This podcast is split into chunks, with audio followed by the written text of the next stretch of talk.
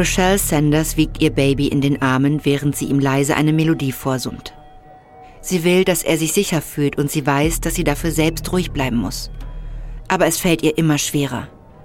Wenn sie aus dem Fenster ihres Zimmers im Feather River Hospital blickt, kann sie sehen, wie der Himmel sich immer mehr vom Rauch verdunkelt. Es ist der Morgen des 8. November 2018, kurz nach 8 Uhr. Ein Waldbrand bewegt sich rasend schnell auf die Stadt Paradise zu und das Krankenhaus muss evakuiert werden. Ihr Mann Chris ist zu seiner Mutter gefahren, um ihr bei der Evakuierung zu helfen. Jetzt ist Rochelle Sanders allein mit ihrem neugeborenen Sohn Lincoln und wartet darauf, dass jemand kommt und sie zu den Krankenwagen bringt. Rochelle zuckt erschrocken zusammen, als die Tür zu ihrem Krankenhauszimmer aufgerissen wird. Vier KrankenhausmitarbeiterInnen betreten das Zimmer. Ihre Mienen sind ernst. Ein Sanitäter schiebt einen Rollstuhl an die Seite ihres Bettes. Eine Krankenschwester nimmt ihr Linken aus den Armen. Eine Welle der Angst überflutet Rochelle. Sie möchte ihr Baby festhalten. Aber bevor sie etwas sagen kann, beginnt einer der Sanitäter, sie aus dem Bett zu heben. Legen Sie Ihren Arm um meine Schulter. Wir helfen Ihnen in den Rollstuhl. Ein stechender Schmerz schießt durch ihren Bauch.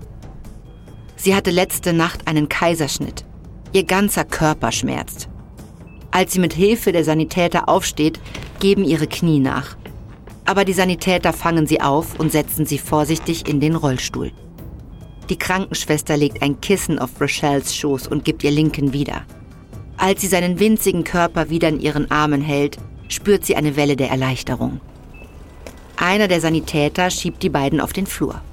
Dort herrscht völliges Chaos. Patienten in Rollstühlen und auf Liegen reihen sich an den Wänden. Das Personal rennt hin und her.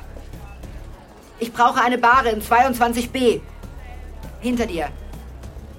Die schwerkranken Patienten ganz nach vorne. Los geht's. Während sie sich auf den Ausgang zubewegen, läuft die Krankenschwester neben Rochelle Sanders her und erklärt ihr, was jetzt passiert. Lincoln wurde zwei Wochen zu früh geboren und kann noch nicht entlassen werden. Und auch Rochelle muss sich noch von dem Eingriff erholen. Sie müssen so schnell wie möglich in ein anderes Krankenhaus verlegt werden. Mrs. Sanders, Sie und Ihr Baby werden zu einem Krankenwagen gebracht, der Sie zum Enlow Medical Center in Chico bringt. Rochelle nickt. Sobald sie unterwegs sind, wird sie Chris anrufen und ihn wissen lassen, wohin sie gebracht werden. Als sich die Türen zum Parkplatz öffnen, schlägt Rochelle der intensive Rauchgeruch entgegen. Glut wirbelt durch den Wind. Rochelle beobachtet, wie zwei andere Patienten in einen Krankenwagen geladen werden. Sanft streichelt sie Lincoln über den Kopf. Keine Sorge, mein Kleiner, wir werden bald in Sicherheit sein. Während das Geräusch der Sirenen in der Ferne immer schwächer wird, schaut sich Rochelle auf dem Parkplatz um. Eine schreckliche Erkenntnis trifft sie. Sie sieht zur Krankenschwester hoch. Wo sind die anderen Krankenwagen? Warten Sie hier. Die Krankenschwester geht wieder rein und lässt Rochelle zurück. Krankenhauspersonal, Patientinnen und Familienangehörige strömen weiter auf den Parkplatz. Alle wollen nur weg von hier. Rochelle sieht, wie die ersten Flammen die Wacholdersträucher, die den Parkplatz säumen, erreichen.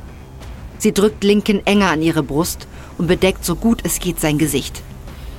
Sie muss ihr Baby aus Paradise rausbringen, bevor die Stadt von den Flammen verschlungen wird.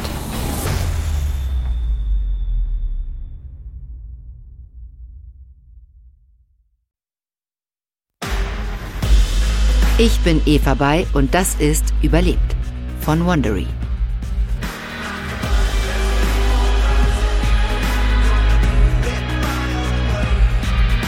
Am frühen Morgen des 8. November 2018 löste eine defekte Stromleitung ein Feuer in den Ausläufern der Sierra Nevada Mountains in Nordkalifornien aus. Starker Wind und die extrem trockene Vegetation trugen dazu bei, dass sich das Feuer schnell ausbreitete.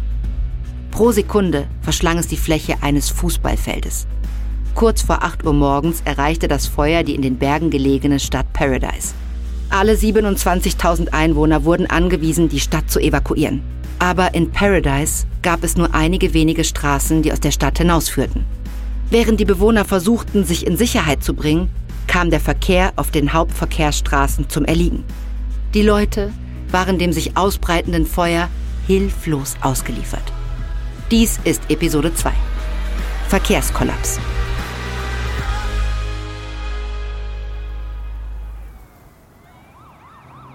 Rochelle Sanders presst die Zähne vor Schmerz zusammen, während zwei Sanitäter ihr auf den Beifahrersitz eines weißen Nissan helfen. Einer der beiden legt ihr seine Hand auf die Schulter. Au, au, au, au. Alles in Ordnung? Ja, geht schon. Es ist jetzt zehn nach acht und das Feuer kommt dem Feather River Hospital im Osten von Paradise immer näher. Es gibt keine Krankenwagen mehr und Dutzende Patienten warten noch darauf, evakuiert zu werden. Das Personal nimmt die Dinge nun selbst in die Hand. Eine Krankenschwester hängt Rochelles Infusionsbeutel am Rückspiegel auf. Dann wirft sie eine Decke über ihren Schoß und gibt ihr Linken. Rochelle schaut sich auf dem Parkplatz um. Pflegepersonal, TechnikerInnen und SanitäterInnen machen in ihren Autos Platz für die Patienten. Sie kann nicht glauben, dass es so weit gekommen ist. Die Krankenschwester gibt ihr eine Atemschutzmaske. Mrs. Sanders, die wird ihre Lunge vor dem Rauch schützen. Was ist mit meinem Baby? Ich, ähm, tut mir leid. So kleine Masken gibt es nicht. Sanders zieht sich die Maske über Mund und Nase. Sie will sich anschnallen, aber die Krankenschwester hält sie zurück. Nein, nicht anschnallen. Dadurch könnte ihre Naht wieder aufgehen. Bevor Rochelle überhaupt darauf reagieren kann, schlägt die Krankenschwester die Tür zu. Der Fahrer steigt ein und startet sofort den Motor. Mein Name ist David. Ich bin Medizintechniker hier am Feather River und ich werde euch nach Chico bringen. Vielen Dank, David. Ich bin Rochelle. Das ist Lincoln. Sie schätzt ihn auf Ende 50 mit seinem weißen Bart. Er trägt eine Fließweste über seiner grauen Arbeitskleidung. Rochelle fühlt sich in ihrem dünnen Krankenhaushemd plötzlich sehr verletzlich. Sie sitzt neben einem Mann, den sie noch nie zuvor gesehen hat. David setzt den Wagen zurück und biegt in die Pence Road ein die Hauptstraße im Osten der Stadt. Rochelle sieht aus dem Fenster. Es scheint, als ob jeder Busch und jeder Baum um den Krankenhausparkplatz brennt. Und selbst im Inneren des Autos steigt die Temperatur an. Sie versucht ihren Mann Chris anzurufen, aber sie kommt nicht durch. Sie schließt die Augen und atmet langsam aus. Versucht Ruhe zu bewahren. Als sie die Augen öffnet, stellt sie fest, dass sie fast bei ihrem Haus sind aus dem Fenster heraus sieht sie die Mülltonnen am Bordsteinrand, die auf ihre Leerung warten. Den Briefkasten mit der roten Fahne. Sie wünschte, sie könnte David bitten, kurz anzuhalten, damit sie in ihr Haus gehen und sich nochmal in Ruhe umsehen kann. Aber sie sagt nichts. Das Auto fährt an ihrem Haus vorbei. Sie dreht sich um und wirft einen letzten Blick darauf. Vor ein paar Stunden hat sie noch über ihre Einrichtung für Lincolns Kinderzimmer nachgedacht.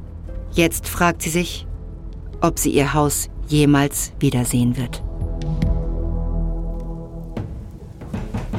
Der Polizist Rob Nichols klopft an die Tür eines kleinen Hauses im Zentrum von Paradise. Polizei, Feuer! Sie müssen Ihr Haus jetzt verlassen! Er befindet sich in einer Seitenstraße der Clark Road, einer der Hauptverkehrsstraßen, die durch Paradise und aus der Stadt herausführt. Es ist 8.15 Uhr. Nichols und sein junger Partner gehen von Tür zu Tür, um die Bewohner zu evakuieren. Schweiß rinnt über sein Gesicht. Seine Knöchel sind bereits wund. Nicht weit von da, wo Rob Nichols steht, lodern die Flammen an einer Ponderosa-Kiefer. Glut und glühende Tannennadeln sprühen durch die Luft. Über sein Funkgerät hört er Warnungen. Überall in der Stadt gibt es punktuelle Brände. Nichols weiß, dass es nicht genug Löschfahrzeuge gibt, um sie alle zu bekämpfen. Er klopft erneut an die Tür. Sie öffnet sich und eine Frau mittleren Alters in einem T-Shirt und einer Flanell-Pyjama-Hose blinzelt ihm entgegen. Was ist los? Es brennt. Sie müssen Ihr Haus sofort verlassen. Die Frau runzelt verwirrt die Stirn. Ich habe gerade eben noch auf mein Handy geschaut. Ich habe keine Evakuierungsbenachrichtigung bekommen. Ich habe mich extra bei der Stadt dafür angemeldet. Ich weiß nicht, was da los ist, aber das Feuer ist hier. Sie müssen sofort gehen. Die Augen der Frau weiten sich als sie an ihm vorbei auf die brennende Kiefer blickt. Sie nickt und eilt schnell wieder ins Haus. Nichols geht weiter zum nächsten Haus. Auf halber Strecke meldet sich sein Funkgerät. Officer Nichols, etwa drei Kilometer nördlich von Ihrem derzeitigen Standort gibt es einen Brandherd. Sie müssen sofort dorthin. Verstanden. Wir machen uns auf den Weg. Rob rennt zum Streifenwagen und pfeift laut, um die Aufmerksamkeit seines Rookies auf sich zu lenken. Kyle, wir müssen los! Der junge Polizeibeamte rennt von der anderen Straßenseite zurück zum Auto. Aber als Rob auf die Clark Road abbiegen will, muss er bremsen. Die Straße ist voll. Alle wollen raus aus der Stadt. Er schaltet die Sirene ein. Kommt schon! Aber die anderen Autos können nirgendwohin ausweichen. Sie stecken fest. Entmutigt blickt Nichols auf die Schlange vor ihm. Wie um alles in der Welt sollen sie es alle schaffen, aus Paradise herauszukommen.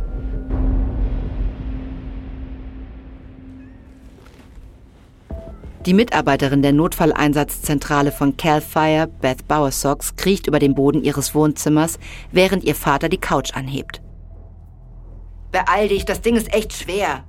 Ich weiß, tut mir leid. Petey ist ein kleines Schlitzohr. Beth sieht, dass sich ihre Katze unter dem Teil der Couch versteckt, der noch auf dem Boden steht. Sie streckt ihren Arm aus und packt Petey am Genick. Es tut mir leid, Kumpel, aber es ist zu deiner eigenen Sicherheit. Ich verspreche es. Es ist 8.30 Uhr. Beths Haus ist im örtlichen Teil von Paradise. Als sie vor einer halben Stunde noch in der Notfalleinsatzzentrale in Oroville war, hatte der Leiter der Division von Cal Fire sie angewiesen, die Hälfte von Paradise zu evakuieren. Doch angesichts der vielen eingehenden Anrufe war Beth klar, dass sich das Feuer zu schnell ausbreitet. Deshalb hat sie sich über die Befehlskette hinweggesetzt und die Evakuierung der gesamten Stadt angeordnet. Dann hat sie sich in ihr Auto gesetzt und ist zu ihrem Haus gefahren, um ihre drei geliebten Katzen zu retten. Beth manövriert Petey in seine Box. Danke, dass du vorbeigekommen bist, Papa. Ich konnte die drei einfach nicht ihrem Schicksal überlassen. Ihr Vater, ein Feuerwehrmann in Rente, nickt. Sie schnappen sich die Transportboxen und gehen nach draußen. Die Luft ist diesig und voller Rauch, aber sie können keine Flammen entdecken. Sie laden die Katzen auf den Rücksitz des Autos ihres Vaters. Dabei sieht sie, wie ihre Nachbarn einen Anhänger an ihr Auto ankoppeln. Bin gleich zurück. Ich muss kurz mit den Leuten da drüben sprechen. Aber beeil dich. Als Beth die Nachbarn erreicht, verschwendet sie keine Zeit mit Smalltalk. Wenn ihr die Stadt verlasst, vermeidet den Skyway. Die meisten Anwohner von Paradise halten den Skyway für die beste Route aus der Stadt. Er ist die größte der vier Hauptdurchgangsstraßen und normalerweise auch die schnellste. Aber aufgrund ihrer langjährigen Arbeit als Ersthelferin weiß Beth, dass sich Menschen im Panikmodus auf das Vertraute verlassen. Das bedeutet, dass wahrscheinlich Tausende von Autos gleichzeitig den Skyway benutzen wollen. Ich bin über die Pence Road in die Stadt gefahren. Da war alles frei. Das ist der beste Weg raus. Die Nachbarn danken ihr. Während sie zu ihrem Auto zurückgeht, schaut sich Beth in der Straße um. Sie kann keine anderen Nachbarn entdecken. Sie ist froh, dass anscheinend alle dem Aufruf zur Evakuierung gefolgt sind. Beth geht zurück zu ihrem Vater und umarmt ihn kurz. Als sie sich aus der Umarmung löst, bläst eine Windböe ihnen den Rauch direkt ins Gesicht. Ihr Vater sieht grimmig drein. Das wird schlimm werden. Beth nickt. Sie dreht sich zu ihrem Haus. Es ist ihr erstes eigenes Haus und sie liebt es. Sie ist dankbar für die Jahre, die sie dort gewohnt hat und die damit verbundenen glücklichen Erinnerungen. Dann steigen sie und ihr Vater in ihre Autos und fahren in Richtung Pence Road. Beth wirft einen letzten Blick in den Rückspiegel und langsam verschwindet ihr Haus aus ihrem Blickfeld.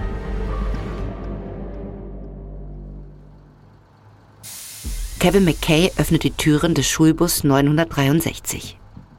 Eine Lehrerin Anfang 50 mit dunkelbraunem Haar führt eine Gruppe von Kindern über den Gehweg zum Bus. Hier lang. Nacheinander steigen sie an Kevin vorbei in den Bus und suchen sich einen Platz. Er erkennt keines der Kinder von seiner üblichen Route. Es sind Vier- und Fünfklässler. Einige sehen aus, als ob sie noch in den Kindergarten gehen. Ihre Gesichter sind blass und angespannt. Ihre Augen sind voller Angst. Es ist 8.45 Uhr ganz im Osten von Paradise. Die Ponderosa Elementary School wird gerade wie angewiesen evakuiert. Lehrkräfte und Verwaltungsangestellte haben die letzte Stunde damit verbracht, Eltern anzurufen, damit sie ihre Kinder abholen. Aber jetzt können sie nicht länger warten. McKay wurde damit beauftragt, diese 22 Schüler in eine etwa 20 Meilen entfernte Schule in der Stadt Chico zu fahren. Ihre Eltern können sie dort abholen. Die Lehrerin sieht McKay misstrauisch an. Wer sind Sie? Ich dachte, ich kenne alle Busfahrer. Mein Name ist Kevin McKay. Ich bin neu, bin aber hier in der Gegend aufgewachsen. Der Gesichtsausdruck der Lehrerin wird freundlicher. Sie stellt sich als Mary Ludwig vor, eine Lehrerin für die zweite Klasse. Ich bin auch hier groß geworden, aber so etwas habe ich noch nie erlebt. Sie wendet sich an die Schüler im Bus und sagt ihnen, dass Mr. McKay sie zu ihren Eltern zurückbringen wird. Dann übergibt sie Kevin einen Stapel Papiere. Sie wissen, wo Sie hinfahren müssen? Er nickt. Doch als Mary Ludwig aus dem Bus aussteigen will, überkommt Kevin Panik. Sie will ihn alleine lassen? Er kann nicht den Bus durch ein Feuer fahren und sich gleichzeitig um 22 verängstigte Kinder kümmern. Warten Sie, ich möchte, dass Sie mitfahren. Ludwig zögert. Bitte, diese Kinder brauchen jemanden, den sie kennen und dem sie vertrauen. Sie kennen mich doch gar nicht. Schließlich nickt die Lehrerin. Sie sagt ihm, er solle kurz warten und steigt aus dem Bus aus. Kevin beobachtet, wie sie mit einer anderen Lehrerin spricht. Er kann nicht hören, was sie sagt, aber er sieht, dass Ludwig auf den Bus zeigt. Er blickt in den Rückspiegel. Abgesehen von gelegentlichen Schniefen und gedämpften Jammern sind die Schüler sehr still. Ganz anders als die ungestümen Kinder, die er sonst fährt. Zusammen mit der anderen Lehrerin steigt Mary Ludwig in den Bus. Sie stellt sich als Abby Davis vor, eine Vorschullehrerin. Ich hoffe, Sie sind ein richtig guter Fahrer. Kevin lenkt den Bus vom Parkplatz. Sein Plan ist, die Wagstaff Road nach Westen zu nehmen und dann auf die Clark Road nach Süden zu fahren. Die Clark Road verläuft genau durch die Mitte von Paradise. Sie ist die zweitgrößte Durchgangsstraße vom Bergrücken in das darunterliegende Tal. Er geht davon aus, dass alle Straßen verstopft sind, aber er hofft, dass die Clark Road weniger überfüllt ist als der Skyway. Aber als er auf die Wagstaff Road abbiegt, kann er seinen Augen kaum trauen. Auf beiden Seiten der Straße lodert das Feuer. Häuser, Bäume, Büsche. Alles steht in Flammen. Die Kinder im Bus beginnen zu husten. Auch in Kevins Rachen brennt der Rauch. Er umklammert das Lenkrad immer fester. Sein Herz klopft ihm bis zum Hals, während er den Bus durch die Flammen navigiert. Als er vor ein paar Monaten den Job als Fahrer angenommen hat, hätte er niemals gedacht, dass er einmal in solch eine Situation kommen könnte. Doch Kevin wird diese Kinder zu ihren Eltern bringen. Und dazu muss er durch das Flammeninferno.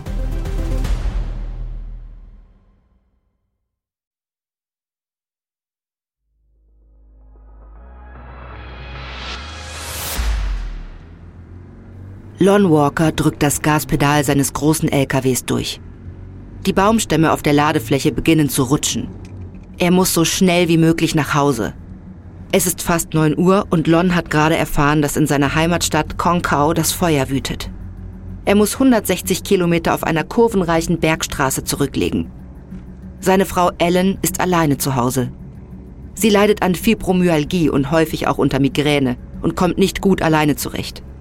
An manchen Tagen schafft sie es kaum alleine ins Bad. Ohne Hilfe kann sie dem Feuer nicht entkommen.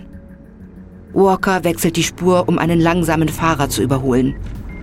Er wählt Allens Nummer auf seinem Handy. Gestern hat er sie in der Stadt zum Friseur gefahren. Sogar die einfachsten Erledigungen können sie völlig auslaugen. Vielleicht schläft sie noch nach dem anstrengenden Tag gestern. Der Anruf geht zur Mailbox. Walker packt das Lenkrad noch fester und drückt das Gaspedal weiter durch. Er betet, dass Gott Ellen beschützen möge, bis er bei ihr ist. Rochelle Sanders wiegt Lincoln in ihren Armen. Aber das Baby ist unruhig und schreit. Komm schon, mein Kleiner. Es ist alles in Ordnung. Es ist kurz nach neun. Vor fast einer Stunde hat ein technischer Mitarbeiter des Krankenhauses namens David sich bereit erklärt, Rochelle und Lincoln aus der Stadt zu fahren. Seitdem sind sie keine zwei Kilometer vorangekommen. Rochelle hat den ganzen Morgen versucht, ihren Mann Chris Bescheid zu geben, wohin sie fahren. Aber bis jetzt ist sie nicht zu ihm durchgekommen. David lenkt den Wagen auf die Bill Road, eine der drei Hauptstraßen, die mitten durch Paradise führen. Rochelle weiß, dass sie, wenn sie auf der Bill Road nach Westen fahren, auf zwei der Hauptverkehrsstraßen treffen, die aus der Stadt herausführen. Clark und Skyway. Doch kurz nach der Kurve muss David den Wagen anhalten. Vor ihnen bewegt sich nichts mehr. Es scheint, als ob ganz Paradise auf den Straßen ist. Rochelle blickt aus dem Fenster. Der Rauch hat den Himmel schwarz gefärbt. Etwas weiter entfernt sieht sie die orangefarbenen Wolken, dort wo das Feuer die Häuser verschlingt. Bis jetzt kann sie in ihrer unmittelbaren Umgebung keine Flammen sehen, aber sie merkt, dass die orangefarbenen Wolken zunehmen. Es scheint nur eine Frage der Zeit, bis das Feuer auf die Bäume und Gebäude um sie herum übergreift. Obwohl die Klimaanlage auf der höchsten Stufe läuft, ist die Luft im Auto drückend. Rochelle wendet sich an David. Es tut mir leid, aber ich muss ihn füttern. David nickt und richtet seinen Blick fest auf die Straße. Sie kümmern sich um ihr Baby, ich konzentriere mich auf die Straße. Rochelle nickt, dankbar für Davids lockere Antwort. Dann kommt der Verkehr in Bewegung. Und plötzlich lichtet eine Windböe den Rauch vor ihnen. Rochelle erkennt unter den Autos vor ihnen das Auto mit dem unverwechselbaren Aufkleber auf der hinteren Stoßstange. Das ist Chris! Das ist mein Mann! Sie bittet David, ihm zu folgen. Plötzlich sieht sie einen hellen Blitz vor ihnen auf der Straße. Und dann geht auf einmal ein Auto unweit von ihnen in Flammen auf. Rochelle sieht, wie ihr Mann von der Straße fährt, um dem Auto auszuweichen. Sein Wagen verschwindet in einer dichten schwarzen Rauchwolke. Das Herz schlägt ihr bis zum Hals. Fahren Sie ihm nach, bitte! David schüttelt den Kopf. Das geht nicht. Ich weiß nicht, wo das Feuer ist. Ich will nicht riskieren, direkt hineinzufahren. Bitte! Er ist direkt vor uns. Nein, das Risiko gehe ich nicht ein. Ich will nicht dafür verantwortlich sein, dass Sie und Ihr Baby in die Flammen geraten. Rochelle schluchzt. Ihr Mann ist so nah, aber sie kann nicht zu ihm. Stattdessen steckt sie in einem Auto mit einem völlig Fremden fest, während die ganze Welt um sie herum brennt. Kevin McKay umklammert das Lenkrad des Schulbusses 963. Glut prasselt gegen die Windschutzscheibe. Das Feuer wütet auf beiden Seiten der Straße, aber der Bus kommt kaum voran. Kevin McKay fährt vom Norden der Stadt in Richtung Westen. Er versucht zur Clark Road zu gelangen, der er nach Süden folgen will, um vom Berg herunterzukommen. Aber der Verkehr ist viel schlimmer, als er gedacht hat. Er konzentriert sich auf die Bremslichter vor ihm und versucht alles andere auszublenden. Hinter ihm telefoniert die Vorschullehrerin Abby Davis mit ihrem Verlobten und weint. Im Rückspiegel sieht er Mary Ludwig, die entgeistert aus dem Fenster starrt. Ein Kind auf einem der vorderen Sitze lehnt sich zu ihm. Mr. McKay, wie spät ist es? Kurz nach neun. Neun Uhr abends oder morgens? McKay kann nachvollziehen, dass das Kind verwirrt ist. Der Rauch hat das Sonnenlicht komplett verschluckt und draußen ist es nun stockdunkel. Ein anderer Junge macht sich laut Sorgen, dass seine Katze im Feuer verbrennen könnte. Kevin deutet den beiden Lehrerinnen an, nach vorne zu kommen. Er muss alle irgendwie beschäftigen, damit keine Panik ausbricht. Er sieht zu Mary Ludwig. Ich möchte, dass Sie die Anwesenheit überprüfen. Schreiben Sie den Namen jedes Kindes auf und machen Sie dann zwei Listen, eine für jeden von uns. Warum? Wenn irgendetwas passiert, müssten die Behörden wissen, wer in diesem Bus war. Ludwig schluckt und nickt. Er wendet sich an Davis. Können Sie jeweils ein älteres Kind mit einem Jüngeren zusammensetzen? Dann können sich die Älteren um die Jüngeren kümmern. Davis nickt und die beiden begeben sich in den hinteren Teil des Busses, um sich an die Arbeit zu machen. Kevin richtet seine Aufmerksamkeit auf den Verkehr vor ihm. Wenn die Clark Road genauso verstopft ist wie diese Straße, muss er einen anderen Weg aus der Stadt suchen. Vor allem will er die Row Road vermeiden. Sie führt durch einen weniger belebten Teil der Stadt, ist aber von hoch aufragenden Ponderosa-Kiefern gesäumt.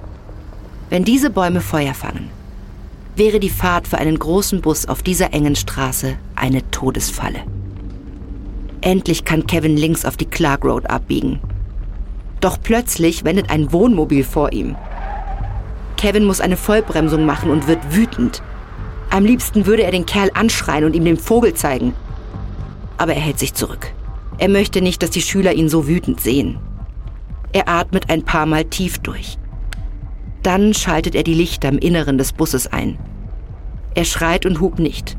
Aber er will sicherstellen, dass alle Autofahrer sehen, dass in diesem Bus Kinder sitzen. Er wünschte, er könnte mehr zum Schutz der Kinder tun. Aber alles, was er im Moment machen kann, ist weiterzufahren. Zumindest haben sie es bis zur Clark Road geschafft. Jetzt sind sie auf dem Weg aus der Stadt heraus und runter vom Bergkamm. Anna Dies tränkt mit einem Schlauch den Boden und die Pflanzen rund um ihr Haus mit Wasser. Sie hält einen Moment inne und blickt zum Himmel. Er hat eine unheimliche graue Farbe angenommen, die nach Osten hin dunkler wird. Neben ihr holzt ihr Vater Gordy das Gestrüpp auf dem Grundstück mit einer elektrischen Sense ab. Gordy ist in seinen 60ern und lebt seit über 30 Jahren hier im Butte Creek Canyon. Er hat eine Checkliste, die er jedes Mal abarbeitet, wenn in der Gegend ein Feuer ist. Der erste Schritt besteht darin, einen schützenden Raum um das eigene Haus zu schaffen. Sollte das Feuer das Haus erreichen, muss man versuchen, es zu sichern, indem man die Flammen ausbremst. Als Anna dies und ihr Vater erfahren haben, dass das Feuer bis nach Paradise vorgedrungen ist, und zwar nur ein paar Kilometer östlich von ihrem Haus, haben sie sich sofort an die Arbeit gemacht. Anna weiß, dass ihr Vater die Stadt nicht verlassen möchte. Er hängt an diesem Haus, in dem er seit Anfang der 90er Jahre lebt. Da war Anna noch gar nicht geboren. Er züchtet Gemüse und Marihuana und repariert alte Autos und Motorräder. Er wird das Haus nicht kampflos aufgeben. Gordy geht auf Anna zu und deutet auf ein trockenes Stück Boden. Da hast du noch nicht gespritzt. Sie nickt und wässert die Stelle. Gordy klopft ihr auf den Rücken. Das machst du gut, Anna. Sie lächelt. Sie und ihr Vater haben völlig verschiedene politische Ansichten und streiten sich im Prinzip über alles. Aber in diesem Punkt sind sie sich einig. Das ist ihr Zuhause. Und sie werden es verteidigen.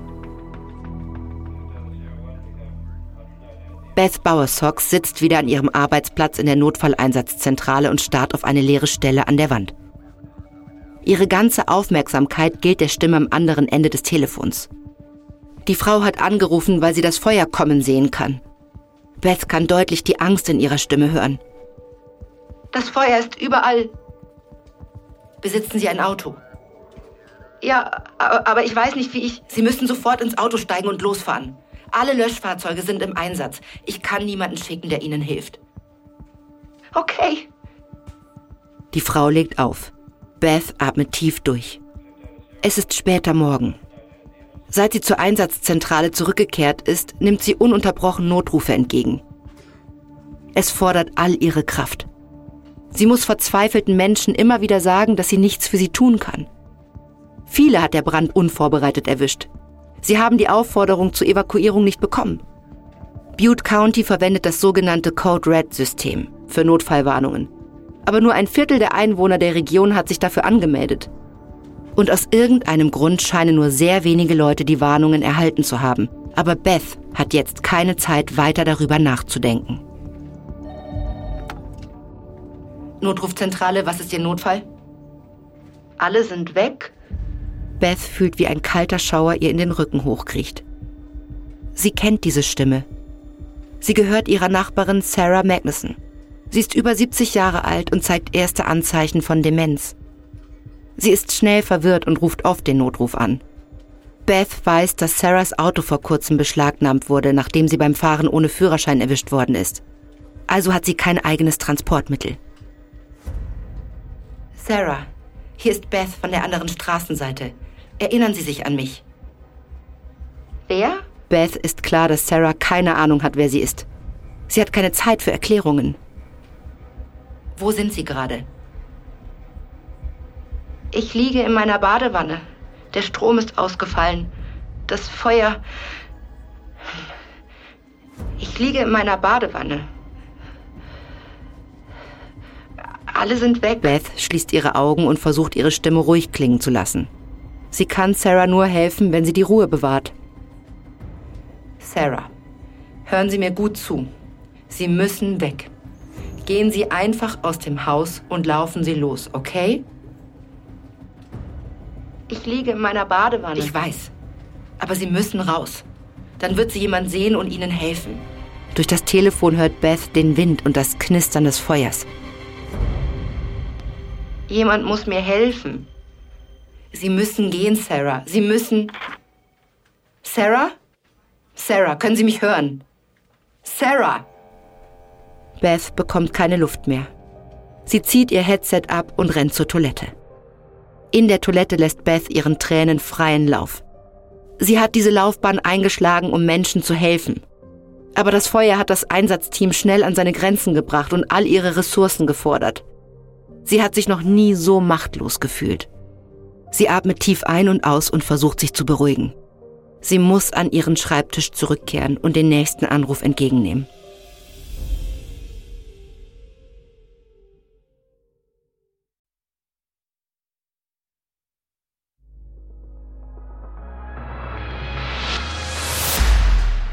Lon Walker lehnt aus dem Fenster seines Trucks und verhandelt mit einem Polizisten. Der Polizist sichert eine Straßensperre am Ortsrand von Oroville und stoppt den gesamten Verkehr in Richtung Konkau. Bitte, Officer, ich muss zu meiner Frau. Es tut mir leid, aber hier sind absolut keine Fahrzeuge mehr erlaubt. Es ist später Morgen. Lon ist gerade 160 Kilometer zurück nach Butte County gefahren, aber jetzt steckt er fest. Alle Anrufe an seine Frau bleiben unbeantwortet. Er hofft, dass sie irgendwie einen Weg gefunden hat zu fliehen und dabei einfach ihr Handy vergessen hat. Aber er kann nicht ruhen, bis er weiß, dass es ihr wirklich gut geht. Ich flehe Sie an, Officer. Ich muss zu meiner Frau. Sie ist körperlich beeinträchtigt. Es tut mir leid, Sir, aber Sie müssen Ihren LKW wenden. Walker schlägt wütend auf sein Armaturenbrett, aber er kann nichts tun. Er kann ja nicht einfach durch die Polizeiabsperrung durchfahren. Stattdessen fährt er den LKW auf den Seitenstreifen und wartet dort. Sobald die Absperrung aufgehoben wird, fährt er los. Er nimmt sein Handy und wählt eine Nummer. Sheriff's Department, Butte County. Mein Name ist Lon Walker. Meine Frau Ellen ist noch in unserem Haus in Konkau. Sie ist behindert und benötigt Hilfe bei der Evakuierung. Walker teilt dem Mitarbeiter den Standort und weitere wichtige Informationen mit. Ich flehe Sie an. Bitte schicken Sie so bald wie möglich jemanden zu ihr. Wir sehen, was wir tun können. Bitte, sie braucht Hilfe. Aber der Mitarbeiter hat aufgelegt. Walker sitzt alleine in seinem LKW. Er ist wütend und traurig und hat Angst. Er will etwas unternehmen, aber er wird sich nicht von der Stelle rühren können, bis die Straßensperre aufgehoben ist. Also faltet er seine Hände, schließt seine Augen und betet.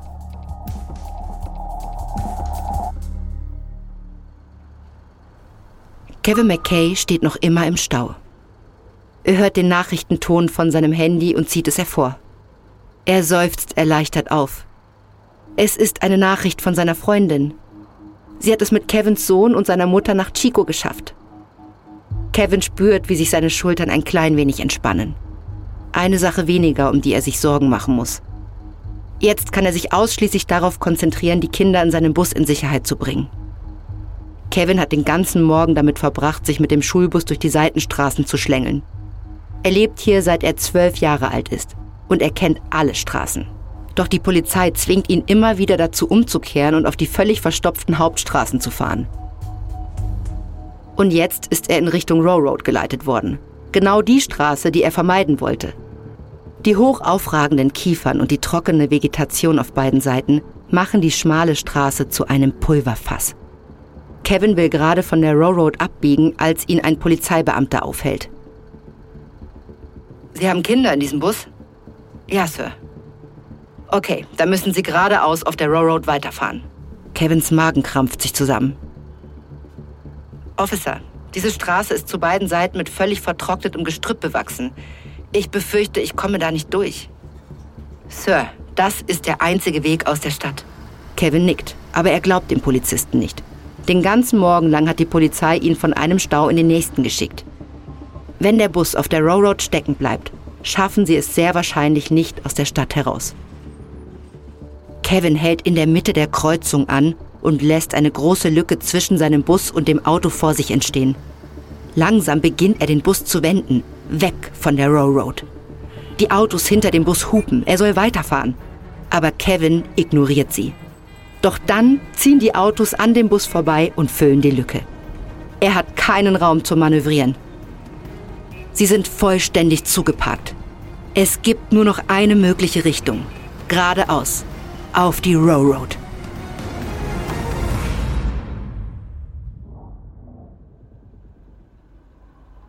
Rochelle Sanders zuckt erschrocken zurück, als sie mit ihrem Finger das Autofenster berührt. Das Glas ist brennend heiß. Es ist später Morgen. Rochelle und Lincoln sitzen seit über zwei Stunden in Davids Auto und sie stehen immer noch auf der Bill Road. Der Rauch wird immer dichter. Ihre Sicht ist inzwischen so eingeschränkt, dass sie nicht ausmachen können, von woher die Flammen kommen. Aber die Hitze und der Rauch deuten darauf hin, dass sie sich in ihre Richtung bewegen. Aber weit und breit ist keine Feuerwehr zu sehen. Rotglühende Blätter wehen über die Straße. Einige bleiben unter den anderen Autos liegen und schwelen dort weiter. David schaut zu Rochelle rüber. Sein Gesicht ist blass. Sehen Sie das? Die Autos könnten Feuer fangen. Rochelle blickt zu Lincoln hinunter und bemerkt, dass ihre Hände zittern. David schnallt sich ab und öffnet die Autotür. Rochelle hält ihn am Arm. Wohin gehen Sie? Wenn unter den anderen Autos Blätter liegen, dann sind unter unserem wahrscheinlich auch welche. Ich muss sie rausholen. Rochelle schluckt und lässt seinen Arm los. Während sie allein im Auto wartet, streichelt Rochelle rhythmisch den Kopf ihres Babys, mehr um sich selbst zu beruhigen als ihn. In was für eine Welt ist ihr Sohn geboren worden? Wie kann dieser Albtraum das Erste sein, was er erlebt? Sie nimmt die Maske ab, die die Krankenschwester ihr vor dem Krankenhaus gegeben hat, und legt sie Linken an. Sie bedeckt sein ganzes Gesicht. Sie dichtet es nicht ab, daher kann sie den Rauch wohl nur mäßig filtern. Aber das muss reichen, um seine kleinen Lungen zu schützen. Rochelle rutscht auf ihrem Sitz herum, ihre Wunde pocht. Ihre Beine fühlen sich an wie Wackelpudding. Wenn das Auto in Flammen aufgeht, wird sie sich kaum wegbewegen können, geschweige denn rennen. Sie schaut wieder auf ihren Sohn hinab, der so klein und zerbrechlich ist. Und sie weiß, was sie zu tun hat. David setzt sich wieder ins Auto. Er ist komplett verschwitzt und seine Wangen sind von der Asche grau gefärbt. Seine Augen sind hellrot. Ich habe alle Blätter rausgeholt. Rochelle blickt zu ihm auf. Sie muss verstört aussehen, denn David versucht sofort, sie zu beruhigen. Keine Sorge. Ich habe einen Plan. Er zeigt auf das leere Feld neben der Straße, wo zwei Bulldozer hinter einem Maschendrahtzaun stehen. Wenn das Feuer uns erreicht, breche ich durch den Zaun und stelle uns zwischen die Bulldozer. Dort sind wir sicher. Rochelle nickt und wappnet sich für das, was sie David bitten will. David, hören Sie mir zu. Wenn das nicht funktioniert und das Auto Feuer fängt, möchte ich, dass Sie mir etwas versprechen. Was denn? Ich möchte, dass Sie Lincoln nehmen und so schnell wie möglich vom Feuer wegrennen. Kümmern Sie sich nicht um mich, okay? David schweigt einen Moment lang. Er blickt nach unten auf Lincoln und schaut Rochelle dann in die Augen. Sind Sie sich sicher? Sie nickt. Sie ist zu aufgewühlt, um zu sprechen. David legt seine Hand auf ihren Unterarm. Ich verspreche es. Rochelle wendet sich ab, um aus dem Fenster zu schauen. Sie will nicht, dass David ihre Tränen sieht. Das Feuer kommt unweigerlich näher. Sie weiß nicht, ob sie es lebend aus Paradise rausschaffen wird. Aber zumindest hat Lincoln eine Chance.